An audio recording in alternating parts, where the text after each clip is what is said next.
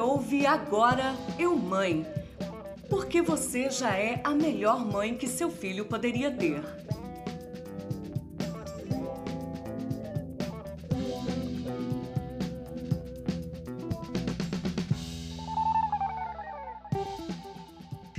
No dia 11 de março de 2020, a Organização Mundial da Saúde declarou que a Covid-19 era uma pandemia, ou seja, uma epidemia que já havia se alastrado pelo mundo.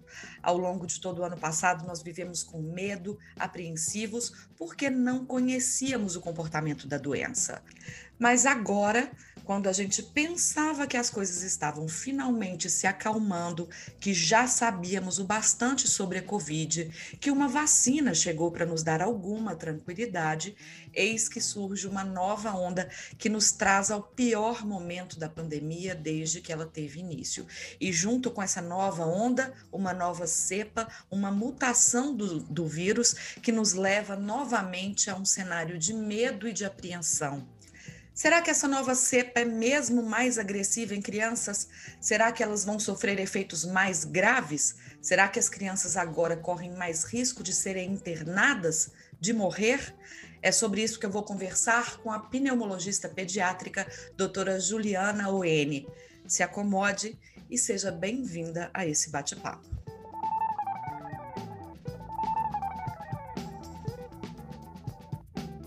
Há duas semanas, durante uma entrevista coletiva, o prefeito de Belo Horizonte, Alexandre Calil, disse que não era hora de pensarmos em reabrir as escolas porque o cenário epidemiológico não era favorável e que a Covid tem sido mais agressiva com crianças. Ele citou, inclusive, que naquela ocasião havia oito crianças internadas com Covid na capital mineira. A informação foi refutada por médicos de Belo Horizonte e até pela Sociedade Mineira de Pediatria, que publicou uma carta dirigida ao prefeito informando que até aquele momento não havia confirmação laboratorial dos casos citados por ele na coletiva. A carta lembrou também que março é um mês conhecido pelo aumento nas internações pediátricas por causas respiratórias. E é com essa informação que eu abro o episódio de hoje, chamando aqui a doutora Juliana Oene, pediatra pelo IPSENG, pneumologista pediátrica pelo Hospital das Clínicas de Belo Horizonte, broncoscopista pediátrica pelo Hospital João Paulo II da FEMIG, atua com atuação em pediatria, pneumologia pediátrica e neonatologia no Hospital do Ipseng, no Hospital Sofia Feldman e também na MV Clínica Pediátrica. Doutora, obrigada pela sua participação. Pode ficar à vontade para contar para a gente sobre essa situação das internações pediátricas por causas respiratórias nesta época do ano. Oi, Carol, tudo bem? Bem, assim, em outono, né, o nosso início do outono, que começa em março, é caracterizado por um aumento do número de doenças respiratórias. É, essa variação de temperatura, eu acho que é o fator mais importante para esse aumento. Então, parece que há uma. É, o que o corpo das crianças começam a sentir um pouco mais. Então, é mais comum, inclusive, do que no inverno, quando a gente tem uma temperatura mais fria de forma constante então, essa variação acaba tornando é, é, mais comum a incidência dessas doenças respiratórias. Né? É muito comum também a época do ano em que a gente vê um aumento muito importante é, de consultas e de procura, do movimento nos hospitais, procura por atendimento pediátrico por conta dessas infecções respiratórias, sendo que as mais comuns são as gripes, os, os resfriados, a bronquiolite nos bebezinhos e as, as exacerbações asmáticas, né? Aquelas crianças que têm quadro de asma que começam a chiar com maior frequência. É, todos esses sintomas que a gente vê são sintomas que são parecidos e que podem ser confundidos com sintomas da Covid-19. E aí está acarretando ainda mais nesse momento uma busca aos pronto atendimentos, até por um quadro de medo, de ansiedade dos pais. E a gente tem informações se essa nova cepa que dizem é, já está circulando por aqui, é, se ela é ou não mais agressiva nas crianças, a ponto de causar um aumento aí no número de óbitos e de internações infantis? É, na verdade, as cepas, né, essa africana e essa inglesa já estão circulando aqui em Belo Horizonte, Minas Gerais, na verdade no Brasil todo. Mas o que a gente observa é que o, o, perfil de apresentação clínica né, e a evolução da Covid nas crianças, elas se mantém da mesma forma. Né? Então, assim, elas têm uma maior transmissibilidade, mas é uma maior transmissibilidade em todas as faixas etárias, não só na criança. E a partir do momento que a gente tem um aumento da infecção em adultos, a gente vai ter proporcionalmente um aumento da infecção em crianças. É muito interessante, Carol, porque tem um trabalho que mostra, né? Tá todo mundo falando que tem um aumento de, de crianças e de jovens dessa nova cepa, mas eles pegaram, eles fizeram um trabalho em que eles separaram por faixas etárias. Né? Então, um grupo de crianças pequenas, é, até 5 anos, outro até 10 anos, e depois de adolescentes e adultos jovens, que seriam até 19 anos. Quando a gente observa ao longo da evolução desse um ano, um ano e dois meses de doença, é que depois da entrada dessas novas cepas, o que teve maior, é, um aumento maior foi nas, nos adolescentes e nos adultos jovens. Então, nesse grupo que foi mais expressivo foi esse grupo de 14 a 19 anos. Na verdade, estão todos englobados no de jovens. Uhum. Mas as crianças pequenas, né? Então, aquele grupo de crianças de 0 até 12, 14 anos, não é o grupo que teve um aumento expressivo. Mas aí você fala gente... em aumento expressivo de casos e não necessariamente de uma apresentação mais agressiva da doença nesse público. Exatamente, Carol. Na verdade, a gente, eu falo assim, que a gente tem que pensar, a gente coloca em percentual é, e número absoluto, são duas coisas diferentes. Quando você pensa assim que 1%, 2% é, das crianças vão contaminar, se for 1% em cima de 100 pessoas, vai ser uma criança. Se for 1% em cima de mil, vão ser 10 crianças. Se for 1% em cima de 100 mil, vão ser 100 crianças. Então, na verdade, o percentual ele teve um pequeno aumento em relação ao número de infecções, porque, na verdade, diminuiu-se o isolamento, os adultos começaram a trazer o quadro para casa e eles a levarem a infecção para as crianças. Então, a gente teve um percentual aumentado de crianças sim contaminadas. Mas quadros graves ainda representam menos de 2% do total de crianças. As hospitalizações por Covid representam menos de 1%, e os quadros de letalidade, né, que seriam morte por Covid em crianças, é, menos do, é menor do que 0,2%. Então, essa proporção não mudou, ou seja, aumentou o número de crianças, o número de testagens, o número de crianças sintomáticas aumentou. Porque aumentou a circulação dessas crianças, a circulação de adultos, então o risco de transmissão. Só que o número de internações e de quadros graves não aumentou. Esse percentual a gente tem que não houve, é isso que eu estou te falando, percentualmente não uhum. houve aumento. Agora, em número absoluto, vai ter, né? Claro. Não tem jeito.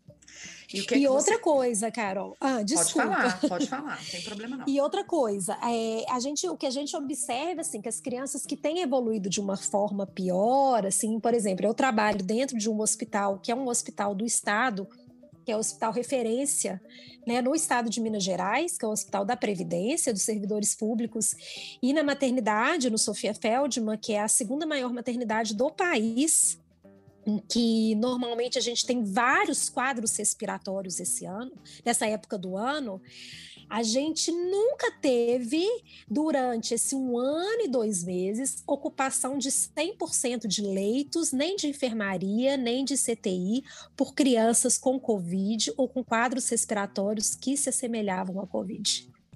Então, isso é muito importante saber, porque assim, a gente tem muitos leitos disponíveis, né? A gente tem em Belo Horizonte mais de 400 leitos de UTI pediátrico. E nenhuma criança deixou de ser assistida, porque em nenhum momento, mesmo com essa diminuição por, uma necessidade, houve é, desassistência, perda da assistência para as crianças por ausência de leitos tanto em enfermaria quanto em UTI. As crianças não deixaram de ser assistidas hora nenhuma. Excelente. E é isso que você tem visto no seu dia a dia, nos plantões dos hospitais onde você trabalha, né? Exatamente. Eu falo que ano passado foi um ano tão atípico para nós profissionais que quando começou a pandemia, a gente acreditava que as crianças seriam as grandes disseminadoras da Covid, como são para as outras infecções respiratórias. Então, quando a gente pensa em gripe, gastroenterites, né, que são as infecções intestinais, bronquiolite, a criança tem um papel fundamental na transmissão entre elas entre os irmãozinhos que estão em casa, para o vovô, para a vovó, para os pais. Elas têm esse papel de grandes vetores dessas doenças. E, na verdade, então a gente ficou muito na retaguarda, né? Ficou todo mundo com muito medo, sem saber o que estava por vir. Era uma doença completamente desconhecida que estava matando muito, que estava é, tendo ocupação de 100% de leitos na Europa, tem estrutura muito melhor do que a nossa, então nos trouxe muito medo. E aí, ao longo do ano, Carol, assim, eu trabalho em pronto atendimento uma vez por semana, eu comecei a observar que não tinham crianças. Não chegavam, as crianças não apareciam, elas não adoeceram. E a gente começou a se perguntar o que estava acontecendo. É claro que as doenças respiratórias, nesta época do ano, elas sempre foram comuns porque as crianças estavam num convívio geral, com os primos, com os familiares, então essas internações, essas doenças circulavam. Primeiro, a gente fez um isolamento enorme, né? Eu acho que a grande maioria das pessoas ficou mesmo em casa. Pelo menos no primeiro mês, no segundo mês, que coincidentemente foi março e abril foram os meses em que há grande circulação desses vírus respiratórios. E aí, não as crianças não adoeceram. A gente tinha uma exacerbação de asma, às vezes por conta de, alteração, de mudança de temperatura, mas aquela exacerbação de asma por quadros virais, por gripes, por resfriados, deixaram de existir. Por isolamento, tanto da criança quanto dos pais. O que está acontecendo agora esse ano? Os hospitais voltaram a encher. Então, no começo do ano, a gente já viu um movimento aumentado, e agora em março, os pronto atendimentos voltaram a encher. Não, talvez não da mesma forma que teve, que tinha antes da, da, da pandemia. Até 2019. Mas as crianças começaram até 2019. Mas que as crianças começaram a aparecer com quadros respiratórios, com febre, tosse, nariz entupido, nariz escorrendo, elas voltaram a chegar para a gente. E são quadros que se assemelham muito à Covid, então a gente não pode descartar, né, Carol? E Isso deve ser muito fica né, aquela né, Juliana, confusão. Porque, porque a Covid tem aquela particularidade que o exame tem que ser feito dentro de uma determinada janela de tempo, porque senão você não, você não consegue detectar, né? Dependendo uhum. do exame. É, e aí você fica naquela de trata, não trata, é, é, é, trata como Covid, não trata como Covid, trata como uma gripe normal. Eu imagino que para quem está lá, com a mão na massa, na linha de frente, deve ser a escolha de Sofia, né? É, eu que faço uma medicina muito baseada em evidências, em trabalho em serviços em que a medicina é baseada em evidências, a gente, na verdade, a nossa maior dificuldade é tranquilizar os pais em relação a isso porque a Covid, sendo um quadro viral, como os diversos quadros virais, e até o momento, o que sabemos, o que existe de publicações, é que não existe um tratamento para a doença. O que existe são tratamentos preconizados para pessoas que evoluem com a forma grave e necessitam de internação. E as crianças representam um grupo muito pequeno, mínimo, quase inexistente. Uhum. Né? Então, é, o que eu falo para os pais é muito isso. Ah, doutora, a criança chega lá para mim, chega com o nariz escorrendo, com uma febre, não se sabe, pode ser Covid? Pode ser Covid. Pode ser uma gripe? Pode ser uma gripe. Pode ser um vírus sincicial respiratório? Pode ser um vírus sincicial respiratório.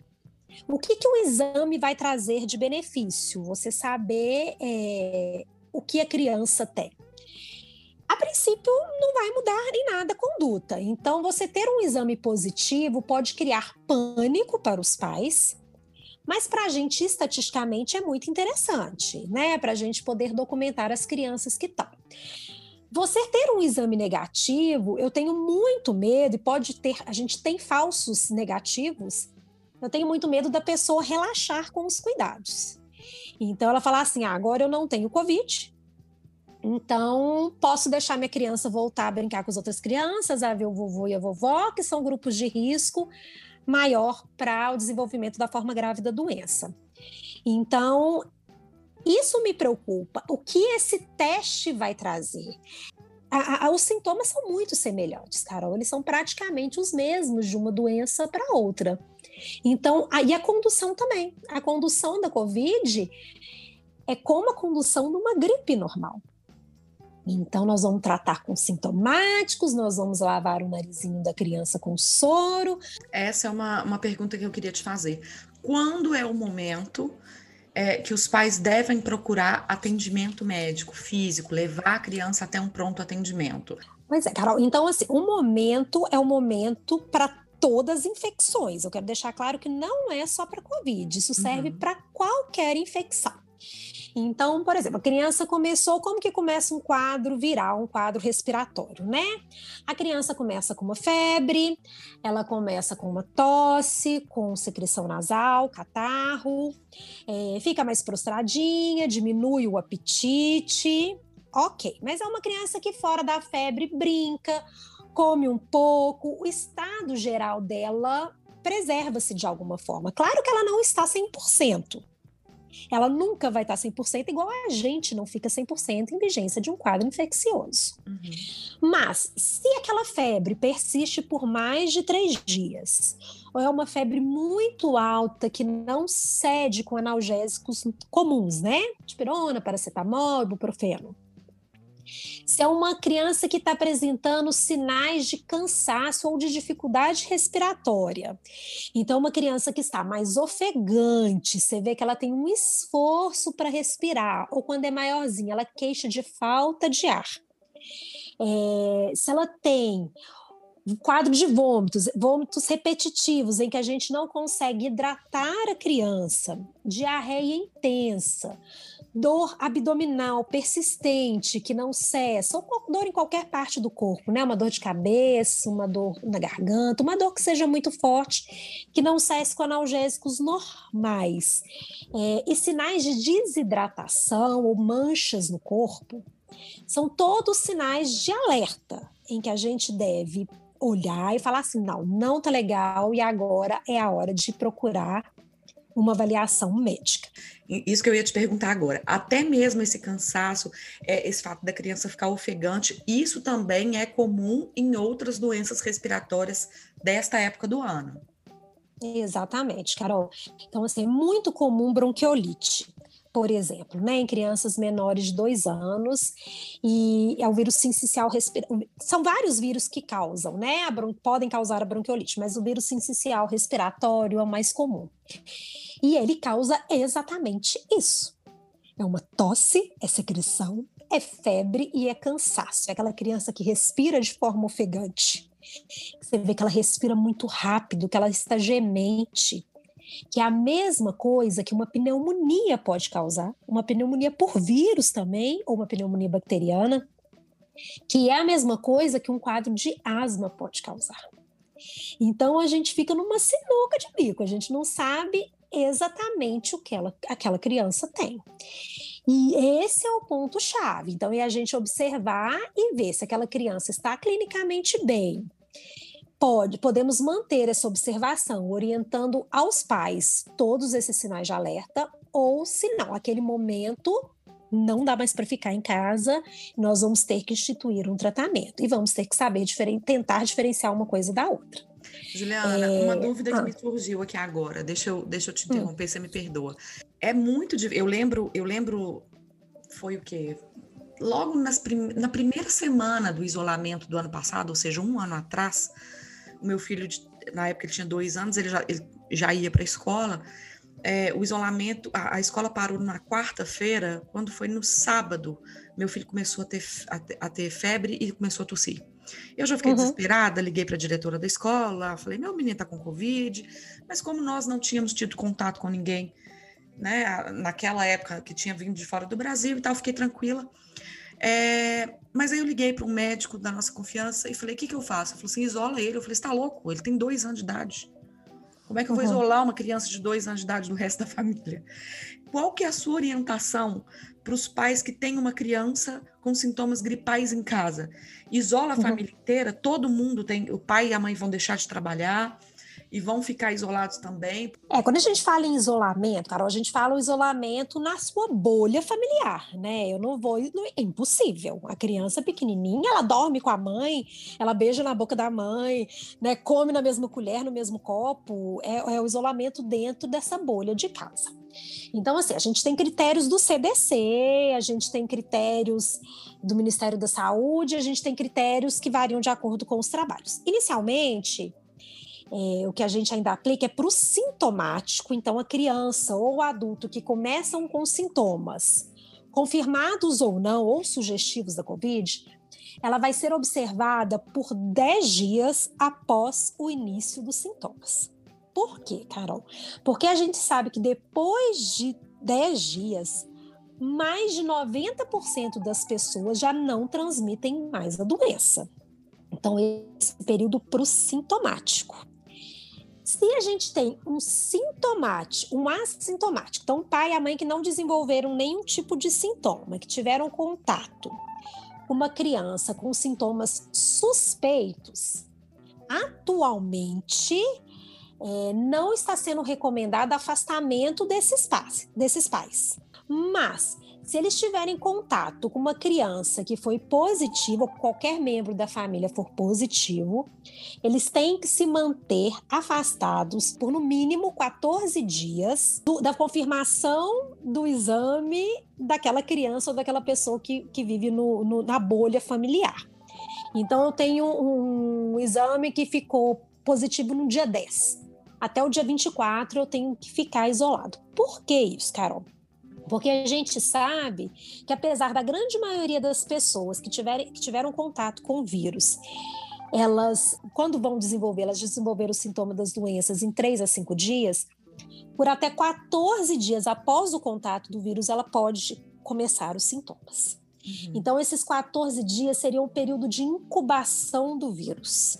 A pessoa Entendi. ficaria em isolamento, porque durante esses 14 dias ela poderia começar os sintomas. E se ela apresentar o sintoma? Então, lá pelo décimo dia do isolamento dela, nós vamos contar mais 10 dias aí para frente do início dos sintomas. Entendi. Tá? Então, o isolamento seria dessa forma no começo da pandemia, a gente estava conseguindo isolar todo mundo que tinha contato, até para as pessoas que trabalham na linha de frente. Atualmente, só afasta-se pessoas sintomáticas, mesmo se elas tenham, elas tenham tido cuidado, imaginando que elas vão ter aqueles cuidados de uso de máscara, de uso de álcool, né, o cuidado para convívio em comunidade. Excelente. Juliana, me conta, por favor, qual que é a faixa etária que é mais afetada por essas infecções virais do outono e do inverno? A gente fala que são as doenças do lactente dos bebês, né, até um aninho. E aí eu falo especialmente na bronquiolite, né? Então a gente considera bronquiolite até dois aninhos mesmo. É, no pré-escolar, que é muito comum, e no escolar. Na verdade, é o momento em que as crianças estão criando sua imunidade, Carol. E aí, como elas estão em formação, a imunidade, o sistema imunológico delas está em formação, essas crianças adoecem muito novas, porque elas é o contato, é o primeiro contato que elas estão tendo com doenças. E aí o, o organismo responde aquilo, vai criar aquela é, aquele anticorpo, aquela defesa específica àquela doença, para poder combater e para aquela criança ter uma defesa definitiva. Uhum. Então, muitos vírus que a gente tem, que a criança pega, a gente tem milhares de vírus respiratórios circulando. Mas às vezes aquele que ela pegou lá com um aninho, um aninho e meio, ela não vai ter nunca mais. Ela vai ter por outros vírus, mas por aquele ela já criou imunidade. Então, é essa formação. Então, a criança pequena, então, é o pré-escolar, que é até o quatro aninhos de idade, são as, é a idade que mais tem infecções respiratórias, de 8 a 12 infecções Por ano. No primeiro ano de vida escolar, que é onde a gente tem muita circulação, ou quando tem um irmãozinho em casa que leva a doença para essa criança. Eu passei por isso com o meu mais novo. Ele, eu também. Ele, foi para a escola com um ano e o prim, um ano e um ano e dois meses. E o primeiro ano dele de escola, ele ia para a escola três semanas por mês e faltava uma. Todo mês Sim. ele ficava doente. Aí a Sim. gente ficava desesperado. A minha mais velha, hoje ela está com 13. Eu lembro que quando ela tinha lá seus dois aninhos, é, ela teve uma infecção de ouvido horrorosa, perfurou um tímpano, uma coisa assim, absurda. Uhum. Tomou 10 dias de antibiótico, quatro dias depois deu a mesma infecção no outro ouvido. Ai, esse período é muito difícil, as mães sofrem demais. Sofrem demais. E é muito importante a gente saber, e aí a gente vai ter que criar uma consciência, né, Carol? Porque assim, quantas e quantas vezes você, como mãe, e eu, como mãe também, passamos pela experiência de chegar na escola e ver crianças doentes, doentes. dentro daquela sala de aula. E assim, eu como mãe, como pediatra, e a gente tenta se pôr no lugar de outras mães. Às vezes a mãe não quer, eu não quero mandar minha filha doente para a escola, mas às vezes eu não tenho alternativa. Então essas mães mandavam por falta de alternativa mesmo, e a gente tentava assim compreender isso. Mas nesse momento que a gente está vivendo, e aí quando a gente, a gente pode falar de escolas e tudo, é, um dos protocolos é isso: a criança adoeceu, essa criança não pode ser levada. E aí é uma conscientização da família. Eu falo muito então, a gente tem que ter isso. essa consciência. Eu falo isso repetidas vezes, Juliana, porque é o seguinte: eu lembro lá em setembro, quando eu comecei a falar nas redes sociais sobre volta às aulas, uma seguidora virou para mim e falou assim: Carol, escola não controla nem piolho, vai controlar a Covid? Aí eu falei: olha, você está enganada. Quem tem que controlar piolho e Covid não é escola, é pai e mãe. Uhum, é não sim. mandar a criança. Isso realmente é uma coisa muito importante, que você, um, um ponto importante que você. É um compromisso. Porque isso vai ter que mudar. É um compromisso de todo é mundo. É um compromisso individual para um bem coletivo. Exatamente. Então a gente tem que, a gente não pode deixar de pensar no coletivo. Mas não isso... sou eu, Carol, não é minha filha, mas... não é, são os nossos filhos, as nossas crianças, são vidas, né? Juliana, mas isso não é só em relação às crianças, não. Eu acho que a, a, a sociedade inteira precisa assumir esse compromisso. Esse fim de semana Sim. eu estava conversando com uma amiga que me disse que no trabalho dela, ela trabalha com atendimento, e aí ela recebeu um, um, um, senhor já de idade e falou com ele: Ah, o senhor aceita um café? Ele falou assim: Não, não posso tirar minha máscara porque eu estou com Covid. Era um senhor ah. de idade e ele não quis parar de trabalhar. Ele falou: não, se eu botar a máscara, tudo bem, eu posso continuar indo para a rua. Uhum. Eu acho que se a gente tivesse tido essa consciência lá desde o início, hoje talvez nós não estaríamos vivendo essa crise que nós estamos. Se as pessoas sintomáticas desde o início tivessem respeitado o isolamento, claro que às vezes uma pessoa que está assintomática também pode tra transmitir doença, né? Ou então pode passar para o médico. E isso acontece. Então, se houvesse esse compromisso de todo mundo, hoje talvez a gente teria, a gente estaria vivendo tempos mais tranquilos, né? Ó, vamos, vamos continuar aqui com a nossa pauta. Porque um senão... momento diferente, talvez, não de descuido. É, exatamente. Vamos. Vamos lá. É, você já disse que as crianças que vão, quer dizer, que iam para a escola adoecem mais, né, por causa dessa, desse contato com outros vírus. Você já falou com a gente sobre a idade, é, que, essas, que essas crianças adoecem mais ou menos por essas viroses respiratórias, mas eu queria você completasse uma coisa para gente. Algumas semanas atrás eu conversei aqui com o Dr. Rubens Cat, que é um médico pediatra que eu admiro demais, e ele me disse que o sistema imunológico das crianças tem algumas particularidades, né, diferente dos adultos. Você já começou falando aí que esse sistema imunológico infantil ainda está em formação.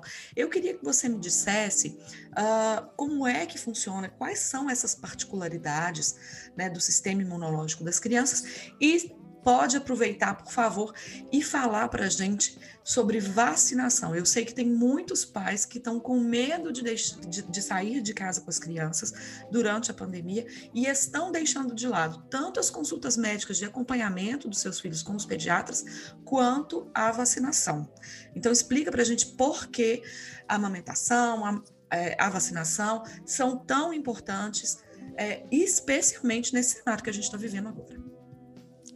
Tá ótimo, Carol. As crianças, na verdade, igual eu falei, elas estão com um organismo, é, um sistema imunológico em formação. Mas é um organismo muito jovem. Eu falo que a natureza é muito sábia, né? É um organismo que não tem doenças, não tem comorbidades. Então, eles conseguem enfrentar bem esses quadros infecciosos. Eu falo que é impressionante como a criança lida bem com uma febre uma febre alta. Às vezes chega criança com 39 graus. Eu olho para aquele menininho, ele está brincando e sorrindo. E eu falo e a mãe está com... se descabelando.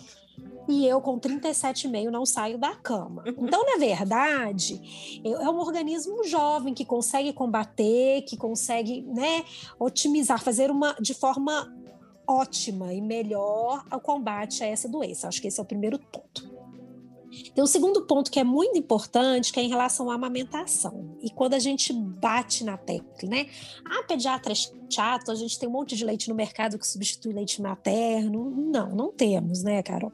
A gente tem sim a substituição para casos onde não há possibilidade de amamentação.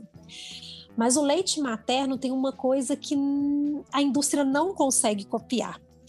Que é aquela defesa que a mãe adquiriu a vida inteira dela, que está lá no organismo dela, está também presente no leite materno. E aquele leitamento precoce, que é o colostro, aquele primeiro leite, que é um leite que não sustenta muito, que é um leite que não tem muita gordura, que a gente fala que não sacia tanto a criança, é um leite tão rico em anticorpos, em defesa, que é impressionante como essas crianças que amamentam tem um menor índice de adoecimento do que as outras crianças, porque os anticorpos da mãe, né, que foram criados ao longo, do, ao longo da vida da mãe, eles são passados pela criança para a criança pelo leite materno. E esses anticorpos maternos já tem já está comprovado por estudos que eles duram no mínimo seis meses na criança. Então a criança mama, ela vai ter aqueles anticorpos que vão protegê-las até a, elas mesmas formarem as defesas dela. E somada a isso, tem as vacinas. Então a gente tem aquele monte de vacinas no primeiro ano de vida da criança. A gente tem vacina para pneumonia, a gente tem vacina para meningite, a gente tem vacina para alguns tipos de vírus, a gente tem aquele tanto de vacina que vai também trazer essa imunidade para a criança.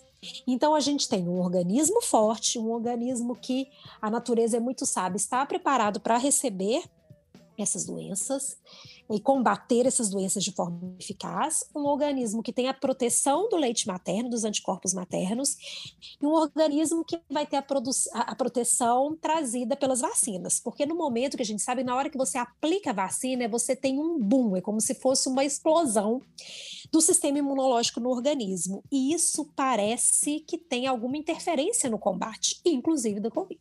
Na verdade, o coronavírus é um vírus que já circulava. O SARS-CoV-2 que é um vírus novo que está causando isso tudo. Mas parece que algumas crianças já tinham contato prévio com esse coronavírus do bem e que tem alguma proteção cruzada. Da mesma forma que já saiu um trabalho muito interessante falando que a vacina da gripe também tem uma, rea uma reação cruzada em termos de proteção ao Covid. E o que me preocupa e que eu falo com meus com os pais, assim, o que eu tive de criança no consultório, aconteceu muito, as crianças deixaram de ir para fazer aquele segmento de rotina por medo, medo dos pais, e nós como médicos também ficamos na retaguarda, sem saber se achando que talvez fosse melhor aquela criança ficar em casa. Mas uma coisa é fato, eu não posso deixar de protegê-la para outras doenças que as vacinas protegem, ou seja, diminuir a importância das outras vacinas para protegê-la de uma outra doença. Então, eu vi atrasos vacinais, assim, importantíssimos, de seis, sete, nove meses. E aí a gente pode voltar a ter surtos de doenças que são talvez muito mais, tem um, um grau de, de, infecção e de virulência, né, de, de, transmissão muito maior do que o Covid, do que a Covid. Nossa, então, eu falo assim, a vacina para Covid, a gente não sabe ainda se no Brasil a gente vai ter é, uma vacinação que vai é, abranger toda a nossa população, ou pelo menos 70% da população, que é o que a gente espera, para ter aquele efeito de vacinação de rebanho. Mas se essa, essa população toda vacinar, as crianças estarão protegidas. Mas criança não vai vacinar esse ano. Eu tenho uma certeza assim muito grande que a vacina não chega para criança. E eu não sei se tem que chegar nesse determinado momento. Eu tenho que me preocupar com o grupo de risco real. Pessoas que é realmente é correm risco de, de vida com a doença. Exatamente. E aí você está falando aí em pais apreensivos, em pessoas até bem esclarecidas que estão com medo.